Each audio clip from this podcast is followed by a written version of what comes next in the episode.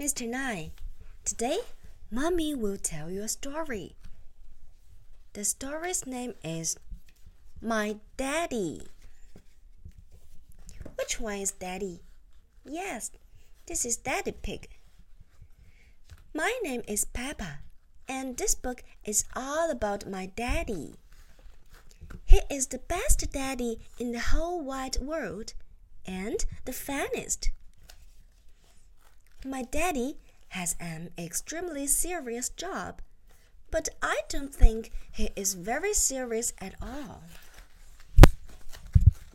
My daddy reads about very important matters, but I know that bedtime stories are his favorite.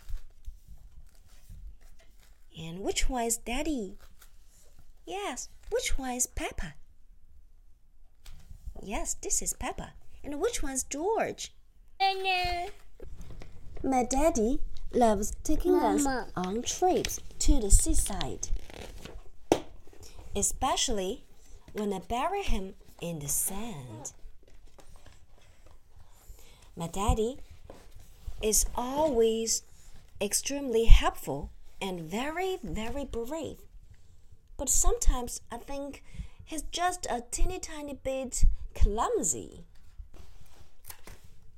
My daddy is very good at planning DIY jobs, but he doesn't seem to be that good at doing them.